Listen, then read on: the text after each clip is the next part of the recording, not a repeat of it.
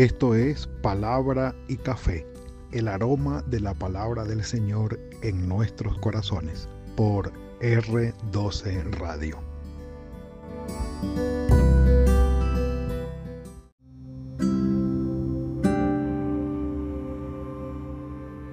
Señor, te alabo porque los cielos y la tierra son tuyos.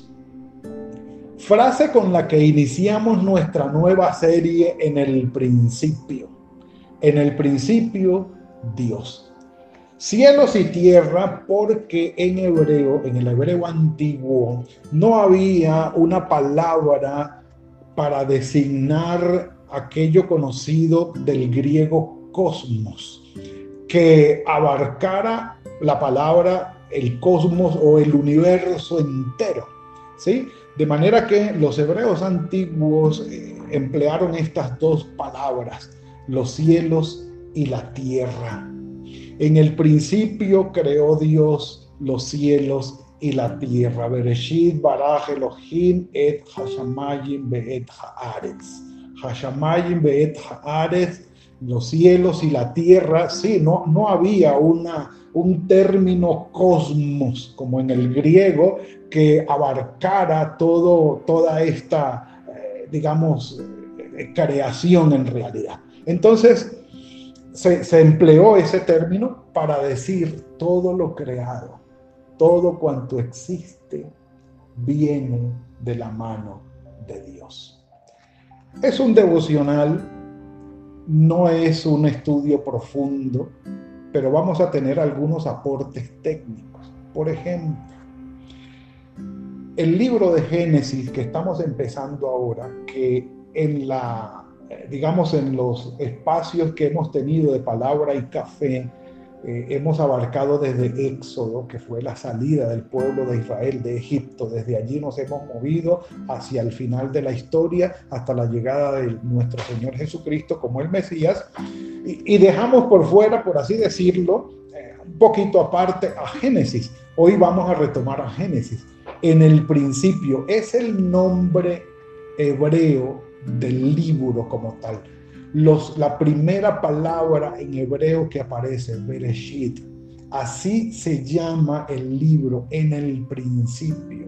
Así se llama en hebreo, en el principio. Ahora, tenemos que recordar y, y enfatizar que los relatos, sobre todo los relatos de la creación y de los tiempos primigenios de la historia de la humanidad que se registran en Génesis, no son unos relatos científicos ni son cronológicos en el sentido de guardar el real proceso de cómo ocurrieron las cosas científicamente hablando.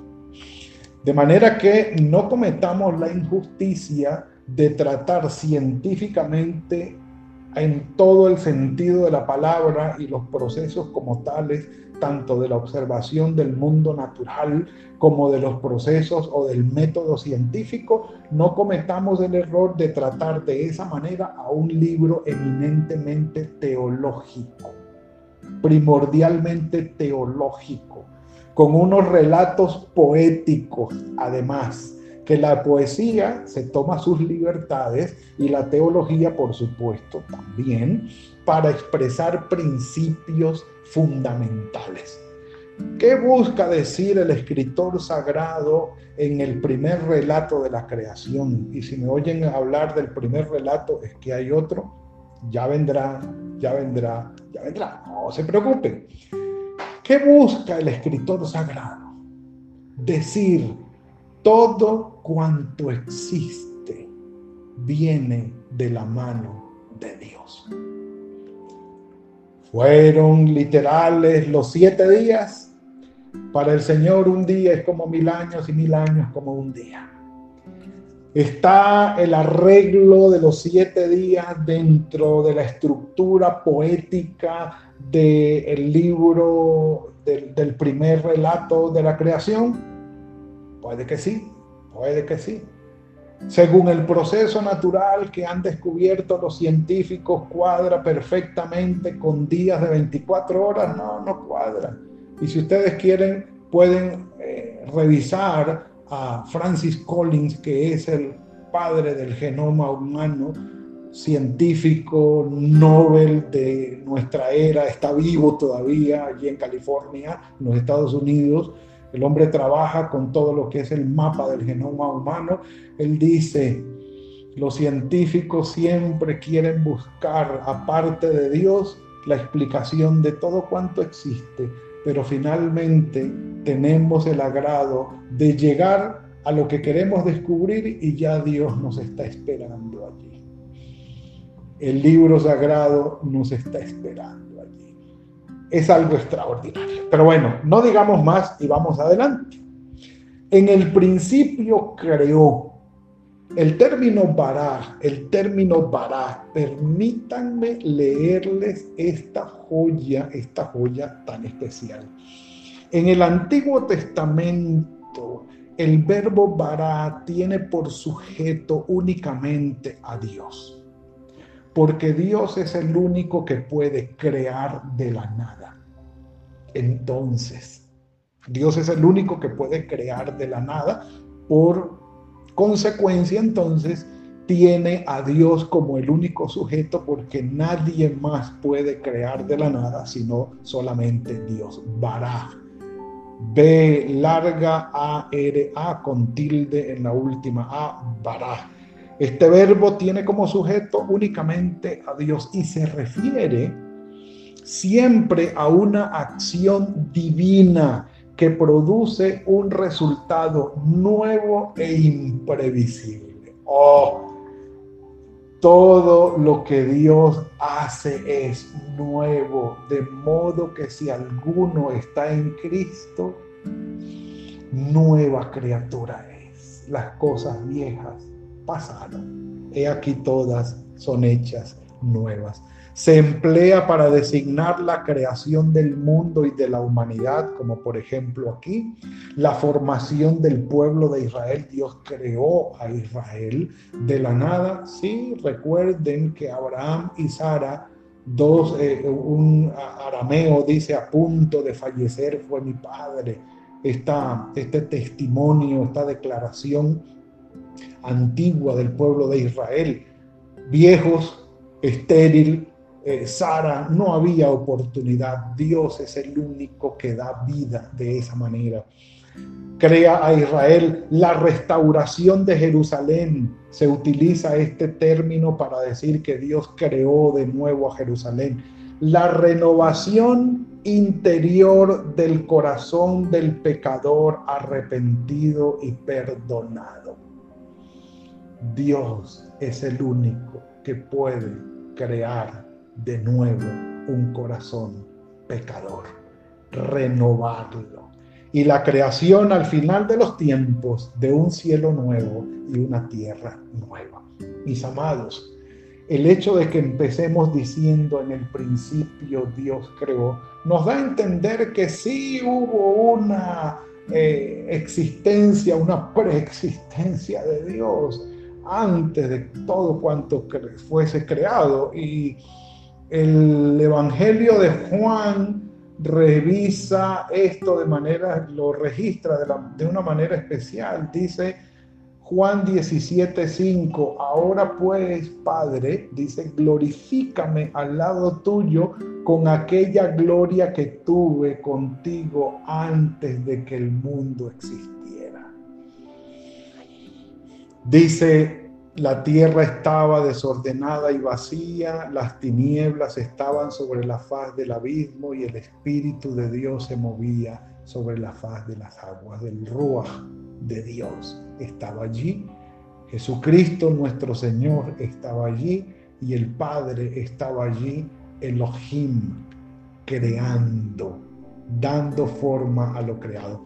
De manera que encontramos que Dios es una persona, es el ser que ha creado el universo, pero Él está fuera del universo y las leyes universales no se le aplican a Él, por ejemplo, en las leyes lo que tienen que ver con tiempo y espacio. ¿Cómo se puede explicar esto? Pues precisamente Él es Dios y es inexplicable.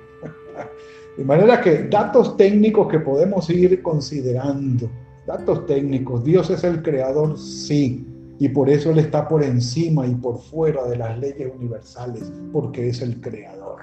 ¿sí? Esto es algo interesante. Ahora, ¿cómo se presenta todo esto?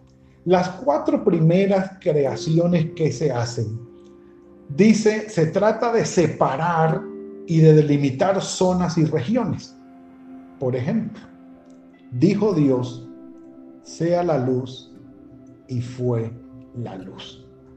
El punto de mirar lo, de la luz y la separación de las tinieblas y todo esto, Dios fue el único que pudo decir, aquí hay tinieblas, que se haga la luz y salga la luz de las tinieblas. Pablo hace una referencia a esto diciendo, cuando Dios creó el mundo, dijo que brille la luz donde ahora hay oscuridad. Y cuando nos permitió entender el Evangelio, también iluminó nuestro entendimiento para que por medio de Cristo conociéramos su grandeza. El Señor dice literalmente la Reina Valera del 95, porque Dios mandó, porque Dios que mandó que de las tinieblas resplandeciera la luz, Él es el que resplandeció en nuestros corazones para iluminación del conocimiento de la gloria de Dios en la faz de Jesucristo. Es decir, todavía espiritualmente el Señor sigue iluminando la oscuridad que trae el pecado sobre nosotros a través de Jesucristo. Entonces, tenemos que las primeras, eh, las primeras creaciones tienen que ver con separar, eh, delimitar zonas y hablamos de que el primer día se creó la luz y las tinieblas, o sea, sacaron la luz de las tinieblas, el día y la noche, el segundo día los cielos y los mares, aquí en la tabla de la creación, la tierra seca, eh, la vegetación en el tercer día eh, el cuarto día el sol, la luna y las estrellas, el quinto día los pájaros y los peces y el sexto día los animales terrestres, el hombre y la mujer, que ya será objeto de otro estudio para nosotros. Ahora, la palabra hebrea traducida por espíritu es el soplo de Dios que está allí presente, presente. Y cuando él dice o califica que todo era bueno y bueno en gran manera, dice que comprende desde lo moralmente correcto hasta lo bello, agradable y útil. Cuando él dice que creó las eh, estrellas y todo esto, dice, eh, Dios creó, hizo Dios el firmamento y separó las aguas que estaban debajo del firmamento de las aguas que estaban sobre el firmamento y fue así. El firmamento lo llamó Dios cielo y, y fue la tarde y la mañana el día segundo. Eh, luego, déjenme buscar dónde, aquí está. Luego dijo Dios que haya lumbreras en el firmamento, versículo 14 para separar el día de la noche, para que sirvan de señales de las estaciones, los días y los años. Los astros que en algunas religiones antiguas eran adorados y les asignaban funciones como que eh, regían la vida de los seres humanos, aquí son puestos sencillamente como para delimitar las estaciones del mundo creado. Como diciendo, no tienen nada que ver los astros, la luna, las estrellas, el sol, con el direccionamiento de la vida del ser humano. ¿Cuál es el punto entonces aquí? Dios crea y empieza a separar lo uno de lo otro, empieza a poblar lo creado, preparando todo lo que es la creación para finalmente colocar allí al ser humano. Y va viendo que todo es útil, que todo es bueno, y lo importante está siendo creado de la nada. Dios en el poder de la creación ex nihilo, es decir, de la nada, va poniendo en orden todo el desorden que encontró. Va poniendo luz en la oscuridad, va separando lo uno de lo otro, las aguas de la tierra seca, el firmamento de la tierra, va colocando todo en orden de manera que sea útil y bueno y bueno en gran manera. Mis amados, el hecho de que Dios tenga el poder de crear de la nada, de restaurar y hacer nuevo todo aquello que se ha pervertido y se ha dañado, tenemos que recibirlo en este año nuevo que comienza como una bendición extraordinaria de Dios. Dios puede hacer las cosas de la nada y renovar todo y volverlo nuevo, volverlo nuevo. De allí que necesitamos ser renovados, sí. Necesitamos ser creados de nuevo, un corazón nuevo, sí. Y Dios tiene esa capacidad, Dios tiene ese poder de volver a hacernos nuevos, una nueva manera de pensar, una nueva manera de actuar, nuevas actitudes, un corazón nuevo, palabras nuevas, una vida totalmente nueva. Ahora, ¿por qué creemos que Dios está al control de todo cuanto existe? El tiempo, el espacio, la creación, la historia, todo cuanto existe dentro de la creación. Dios tiene el poder de controlarlo todo y que todo esté bajo su señorío, porque Él es el creador. Y nosotros, en Cristo Jesús, sus hijos, creados y renovados en Cristo. De manera que entendámoslo de esta manera, nuestra vida está en las manos de nuestro Padre Celestial, el que le dio forma a todo esto. Y hay orden, y hay un sentido benéfico, fructífero. Sí, manda que la tierra produzca, que sea fértil. Sí, manda que nazcan los peces, surjan los peces del mar, las aves de los cielos, las bestias del campo, que salgan eh, la, maleza o, sí, la, el fruto de la tierra, que la tierra tenga la capacidad de fructificar, de que tú pongas allí una eh, semilla y esa eh, semilla muera y germine y se fructifique en algo nuevo. El Señor da vida, el Señor crea algo nuevo, el Señor hace todo diferente, hace todo nuevo. Y por eso la cita que dije al inicio, si alguno está en Cristo, nueva criatura es. El Espíritu de Dios todavía se mueve alrededor de la creación. Cuando vemos germinar una semilla, cuando vemos cada día que inicia con el sol de la mañana, cuando cae la tarde, cuando transcurre la noche, cuando llegan las nubes y riegan la tierra con el agua, cuando hay tormentas, cuando la tierra se manifiesta, cuando están los volcanes, cuando vemos las montañas, cuando vemos los ríos, cuando surcamos los mares, cuando buceamos y vamos a conocer las profundidades del mar, cuando nos paramos en una montaña para divisar el valle, cuando nos paramos en el valle para admirar la montaña, siempre habremos de darle la gloria al Señor que tuvo el poder y tiene el poder de crear todo de la nada y decirle, Padre, bendito sea tu nombre, maravilloso, maravilloso. Creaste todo esto, le diste forma y aún mi vida vino del corazón tuyo.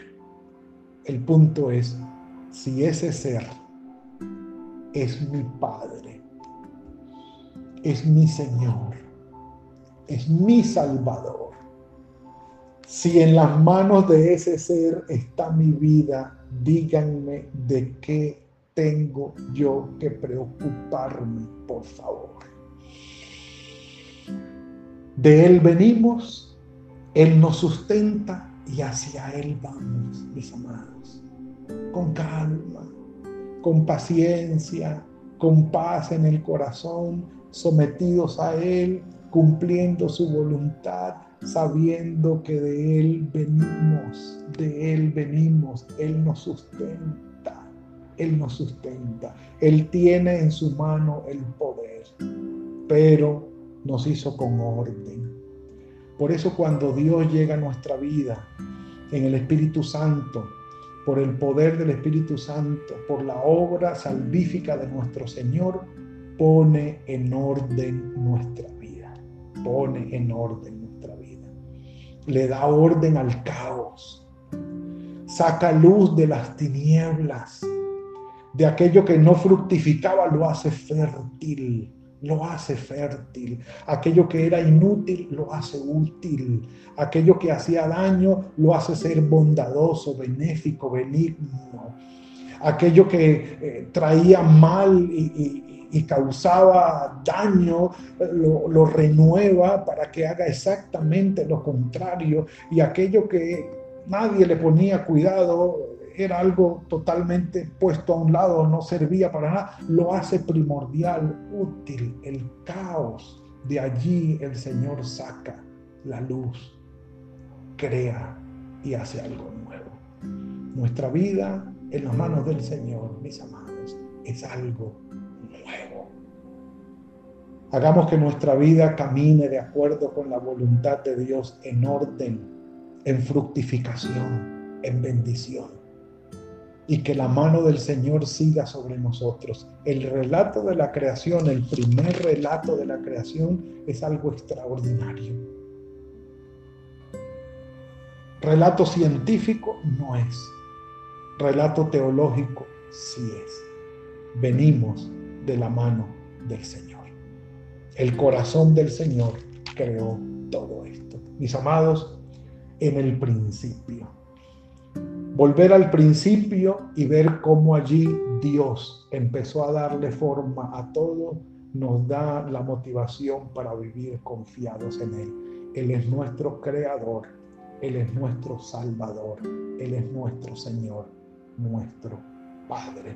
Honrémoslo porque todo cuanto existe es de Él. Y tú y yo también estamos allí. Padre, te damos la gloria y la honra y te bendecimos. Gracias de nuevo por este nuevo año que nos das y este inicio que tenemos de palabra y café en el principio.